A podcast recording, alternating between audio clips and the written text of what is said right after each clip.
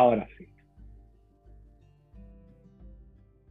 Hola a toda nuestra comunidad virtuosa en la red. Mi nombre es Glorian Fernández y aquí estoy con Jerry Ramos Nieves. Somos esposos, padres y consejeros profesionales licenciados. Fundamos el Centro de Consejería Seamos Virtuosos, ubicado en Atillo, Puerto Rico, donde también ofrecemos servicios a distancia en consejería individual adultos, consejería de pareja y prematrimonial, consejería de carreras y universitarias, estudiantes de escuela superior y universitarios que no saben qué hacer con su vida. Ofrecemos talleres y consultorías a profesionales y empresas. Estamos bien felices de estar aquí en nuestro podcast para hablarles de un tema muy relevante al mes de febrero. ¿Cuál es ese tema, Jerry? San Valentín, aunque un tiempo comercial, ¿cómo poder hacerlo un tiempo especial? Y cuando estaba hablando con Glorian sobre este, esto de San Valentín, pues me dio con buscar la historia de San Valentín. Y según dice la leyenda, pero hay muchos datos históricos que incluyen fechas concretas, ¿verdad? Se remonta al siglo III en Roma, cuando un sacerdote llamado Valentín, en otros textos dice que llegó a ser obispo, se opuso a una orden de Claudio II que prohibió la celebración de matrimonios para los jóvenes, ya que consideraba que los solteros eran mejores soldados. Pero Valentín celebró en secreto muchos matrimonios de jóvenes enamorados y de ahí donde viene el término de San Valentín, el patrón de los enamorados. Cuando Claudio II se entera, lo mandó a matar un 14 de febrero. Interesante, ¿verdad? Como un acto lleno de amor, una fecha llena de amor, surge de una fecha pues trágica, si lo vemos de esta manera. Claro, porque también había conocido que él llegó a casar a romanos con cristianos y en ese tiempo eso era como un escándalo. Y pues él apostó, ¿verdad? Y creyó en las parejas de aquel entonces. Y eso es un aspecto que es bonito de la celebración y conocerlo da sentido. Y por eso fue que llamó también la atención, que, que era una, una revolución en, aquella época, este, defendiendo el amor y poder llevarlo a cabo, este, cueste lo que cueste, aún su propia vida. Exacto. Y entrando en ese, ¿verdad? ese pequeño contexto, ¿qué cosas se hacen en San Valentín o qué cosas nosotros hemos hecho en San Valentín? Bueno, este, primero lo típico que se hace, pues se va a comer, se compra chocolate, se compra este peluches, este, ¿qué más? Cuéntame. Se compran prendas, se regalan, se compran para regalar. Pero eso es lo que se hace, lo que, lo que tradicional y culturalmente los comercios expresan que se hace o se debería hacer. Y tú, eh, ¿Qué tú opinas de eso? ¿Qué tú... yo sé que tú me tiras la pregunta porque sabes muy bien cómo, cómo pensamos, en cierto modo. Porque yo pregunto, ¿verdad? Si, si, si, si tu esposa, la gente dirá, ¿para qué está, está preguntándole si ella lo conoce? Pero no es para mí que le pregunto, es para los que están viéndonos y escuchándonos, pues sepan, ¿verdad? No, y, y, claro, y quiero hacer un asterisco y no tal calza a todo, no porque Glorian y yo pensamos así, ¿verdad? Quiere decir que que es 100% correcto, ¿verdad? Porque tenemos una opinión con respecto al tema y, y, algo eh, sencillo. Un ejemplo, a mí me da un poco de alergia celebrar San Valentín, este, porque consideramos que, y es, un, es un balance, ¿verdad? Consideramos que todos los días hay que celebrar el amor y la amistad. Claro está, si es una ocasión para poder resaltarlo, pues también la, la podemos, la podemos llevar a cabo. Y, y poder pues, mirarlo de ese aspecto, no es de vivirnos porque es la fecha simplemente y después los gestos que, el día a día que, este, es como que... No es que seamos, no es que seamos aguafiestas, no es que seamos aguafiestas, por favor, eso no es. ¿Qué, ¿Qué vas a decir? No, como que 365 días del año, 364, eh, no hay amor, no se celebra el amor, pero un día del año, Ave María, este, qué bueno soy, regalé chocolate. Y a eso precisamente es a lo que nos negamos, ¿verdad? De verlo de esa manera, sino tomarlo como un día plus, ¿verdad? Un día adicional, eh, especial para, para poder fomentar eh, aspectos positivos en la relación, en la amistad, No solamente a la pareja, sino al amor en todas, todas sus diferentes facetas. Eso es así y, y, es hermoso también, ¿verdad? Porque existe también el aspecto de, del detalle creativo, que es sumamente bonito. Eh, cuando, pues más allá, si tú dices, mira, si los restaurantes están llenos, vamos a la playa, este, con algunas uvas, queso, eh, mirar el mar, eh, otras, otros detalles que, que, pueden como que también no pasar desapercibido ese, ese, día tan, tan crucial para, para todos. Porque sí es importante celebrarlo, yo creo que no se malinterprete esto, sí es importante celebrarlo, pero eh, que siempre tengamos presente que es todo el año. Sí, ahí están las falsas expectativas y, y, es lo que vamos a hablar ahorita un poco en las recomendaciones para cómo vivir este día. Y antes de entrar ahí, podríamos decir un poco a modo de anécdota, no porque eso es lo que tengan que hacer, cosas que nosotros eh, hemos hecho, cómo nosotros hemos celebrado este día. Cuéntame, María. Dame un ejemplo. Bueno, yo voy a hablar del presente porque el pasado es una historia de terror. porque en el pasado, ¿verdad? Cuando éramos novios, pues era muy diferente porque había una chica rebelde por ahí que, que decía que esas cosas eran cursi y todo eso, eran, ¿verdad? yo no sé quién era, yo, yo no sé este, que ella decía. Pero después eso cambió, ¿verdad? Cambió. Y cómo lo celebramos, pues hablando mucho, ¿verdad? Este, primero estableciendo las expectativas de lo que queremos en ese día.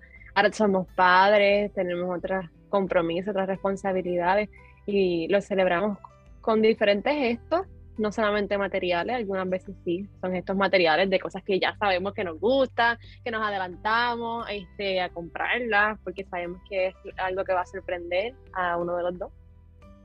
Y hacernos un acto, ¿verdad? Este, que sabemos que de servicio, por ejemplo, en el hogar, o una comida, detalles, ¿verdad? Somos, somos más sencillos, somos más sencillos que, y como por lo mismo que he dicho, hemos buscado también tratar de sorprendernos durante eh, el año, este, para como que no depender ciertamente de, esa actividad, estos regalos espontáneos. Yo soy un desesperado para los regalos. Aquí me, Siempre me, los dan antes. Me, me confieso, voy a tirar al medio los AirPods que tienes puestos, se los regalé como a finales de enero, ¿verdad? Pensando en San Valentín. Pero sí, ese es uno de, yo digo, de mis pecados más grandes, que no me aguanto la sorpresa, que si ya las compré, pues, pues las regalo y, y, las doy. Pues, ¿Por qué, ¿Por qué expresamos esto? Porque mira, sí, este, también eh, el obsequio está. Y, y, más allá de entrar en estos mil puntos, porque siento que estamos tocando el segundo punto de los que vamos a hablar, eh, vamos a ir uno por uno de, de, esos, de esos puntos que tenemos ahora. Dice Glorian, ¿verdad? Eh, que haciendo este, este podcast, Glorian se acuerda un poco de los cinco lenguajes del amor, ¿verdad? Este, que son de contacto físico, palabras de afirmación, tiempo de calidad, los regalos, actos de servicio. Y fueron elaborados un poco, por Exacto, háblanos un poco de, Es un libro top seller en el mundo, pero háblanos un poco de quién lo escribió. Sí, lo escribió Gary Chapman.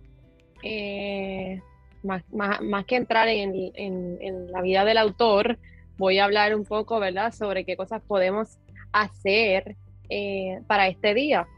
Claro. Porque esta vez es el día sobrevalorado, o sea, es como que por lo mismo, ¿verdad? Los medios de comunicación y la comercialización, pues a veces las parejas podemos caer en esta confusión y si no nos comunicamos de manera asertiva podemos mm, malentender qué es lo que cada uno quiere o espera de ese día. Así que el primer punto para celebrar San Valentín en la relación es comunicarse. Antes de que llegue el día, tiene que haber esa conversación de, ¿qué piensas tú? Filosofar un poco, ¿qué piensas de lo que se celebra? ¿Cuál es el sentido? ¿Para ti es importante? ¿Para ti tienes, ¿verdad? ¿Qué propósito? ¿Cómo te gustaría celebrarlo? Y esa conversación tiene que ir, tiene que ir porque si no, pues podríamos entrar en un lenguaje diferente del amor de la otra persona y darle algún detalle pues que en realidad no sea muy relevante o hacer un acto de servicio que pues que a lo mejor esa persona no lo valore. Así que al saber quién es mi pareja, cómo es y qué espera de ese día, pues yo puedo hacer un plan personalizado para disfrutar el día de una manera eh, ideal para nosotros. Y un poco en ese punto, ¿verdad? Que, que implica también el autoconocimiento tuyo, ¿verdad? Y también el conocer a, a, tu pareja. Es hermoso poder eh, sentir esta inquietud para poder descubrir esas cosas de, de la pareja, ¿verdad? De, de, tu esposa, tu novia. Este, pero cuando Gloria lo decía, es tan crucial eh, ver cuáles son las expectativas que tienen ambos para ese día, para no evitar desilusiones, llegar a, unos acuerdos. Y otros dirán, ah, pero es que eso es sorpresa, eso no es como que espontáneo. Claro, en un proceso de conocimiento es crucial llegar a ese diálogo. Obviamente, ya luego que tú puedes como saber cuáles son las inclinaciones, cuáles son los gustos, pues ya tú puedes apostar a ese conocimiento y, sorprenderla en diferentes facetas. Y claro, depende también de la etapa en la que se encuentre la relación, porque si están comenzando a lo mejor entrar en esta conversación pudiera ser un poco incómodo, que cada cual va a ver el momento y el nivel de profundidad de la conversación, pero si ya pues una pareja comprometida que lleva muchos años juntos, pues ahí definitivamente la conversación tendría que ir porque es parte de la comunicación efectiva, asertiva y eficaz para su felicidad en la pareja. Así que resumiendo, sería tener esa conversación, llegar a los acuerdos sobre lo que quisieran hacer y como una guía, ahí fue que le compartimos estos cinco lenguajes, que es el contacto físico, palabras de afirmación, ¿verdad? repasando tiempo de calidad, regalo o actos de servicio, escoger de dentro de eso cuál de esos eh, aspectos pudieras hacer un detallito e, en, esa, en ese día de San Valentín o otro día, ¿verdad? Porque si, por ejemplo, es ir a comer a un restaurante y está explotado, está súper lleno y en realidad no se van a sentir cómodos ese día, pues pudieran hacerlo el día antes o el día después. O sea, cada persona va, va a hacerlo, porque esto dar recomendación por recomendación no es el fin, sino, como les dijimos, tengan la conversación. Esa es la principal recomendación. Y, poder también darle ejemplo, el contacto físico. Bueno, si lo miramos punto por punto, eh, son detalles que surgen más bonitos, ¿verdad? Más hermosos que hasta un mismo presente, que un mismo regalo físico. Cuando dice aquí, voy a entrar un ejemplo de cada uno, contacto físico, ese trato, bonito, eh, ese, qué bonito tu pelo, qué bonito tus manos, cómo estás, saludos, ese, ese, esa caricia con, con respeto. Eh, si lo vemos de esa manera en el contacto físico, ¿no? Era de comunicar las palabras de afirmación, este, hola mi amor, ¿cómo estás? Eh, mira, te agradezco que este año me regales lo que tú desees, pero por favor, vamos a hacer esto y esto, ¿verdad? Vamos para el taller de Jerry Loriano. Un ejemplo. De, la filmación, este, tiempo de calidad. Ayer que estamos todo el tiempo juntos, eh, pero ese todo el tiempo juntos es un tiempo que brinda pues, paz, eh, relajación, poder hablar. Eh, y aquello, ¿verdad? Y sentimos que estamos dirigiéndonos a muchos tipos de personas, a muchos tipos de parejas, porque los novios están casi siempre todo, todo el tiempo juntos y se los permiten, ¿verdad? Mientras van eh, teniendo experiencias ya de casa, tienes hijos, ese tiempo de calidad va, va reduciendo eh, un poco y, y, es bueno como que también preguntarse qué tiempo de calidad tenemos, cuándo lo vamos a hacer, cuándo vamos a sacar este tiempo, eh, qué recursos contamos para eso, y es poder identificarlos, ¿verdad? Así que eh, eh, en, una, en un amplio, si lo vemos en, en una línea completa, los novios pueden tener mucho tiempo, pero es de calidad esos ese tiempo. Poder identificar eso.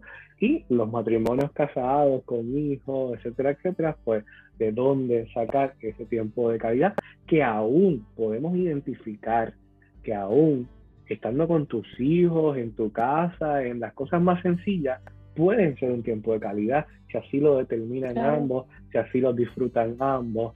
Este, lo digo porque es algo amplio ese término de tiempo de calidad. Digan, los regalos, los presentes, regalos pueden ser tan costosos como regalos que no pueden costar nada, pero que tienen gran significado, este, algo escrito, una carta, eh, algo hecho por ti, elaborado por tus manos, que esté en, el recuerdo siempre. Y por último, ese acto de servicio, que, no es otra cosa que eh, la empatía a, tu esposa, la empatía a tu novia, este, la comprensión, está cansada, pero hoy vamos a hablar menos por teléfono, si son novios, ¿verdad? Este, si están cansados, si están casados, cansados no, si están casados, si están casados, este, ver, mira, hay mucho, muchos trastes, vamos a, fregarlos, aunque nadie me lo pida, este, voy a botar la basura, aunque nadie me, lo pida, ¿verdad? Porque sí, sí hay ciertos roles, ¿verdad? pero ese servicio eh, cuando tú te adelantas a que te lo pidan, cuando tú te adelantas. Y no necesariamente eso que está diciendo, ¿verdad? Sino que puedes hacer muchísimas áreas en la casa, hay mil cosas que hacer en una casa. Claro, claro.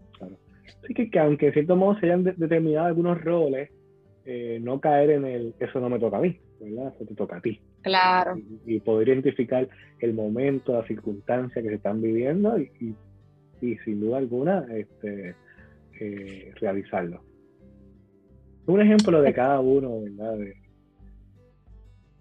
perfecto, perfecto. Gracias, Jerry, por compartir cada uno de los ejemplos. Bueno, eh, hasta aquí llegamos, ¿verdad? Queremos que sea conciso, al grano y que puedan llevarse algo positivo de cuando nos escuchan. ¿okay? Eh, esperamos vernos en el próximo podcast Muchas bendiciones. Seamos virtuosos. Bye bye.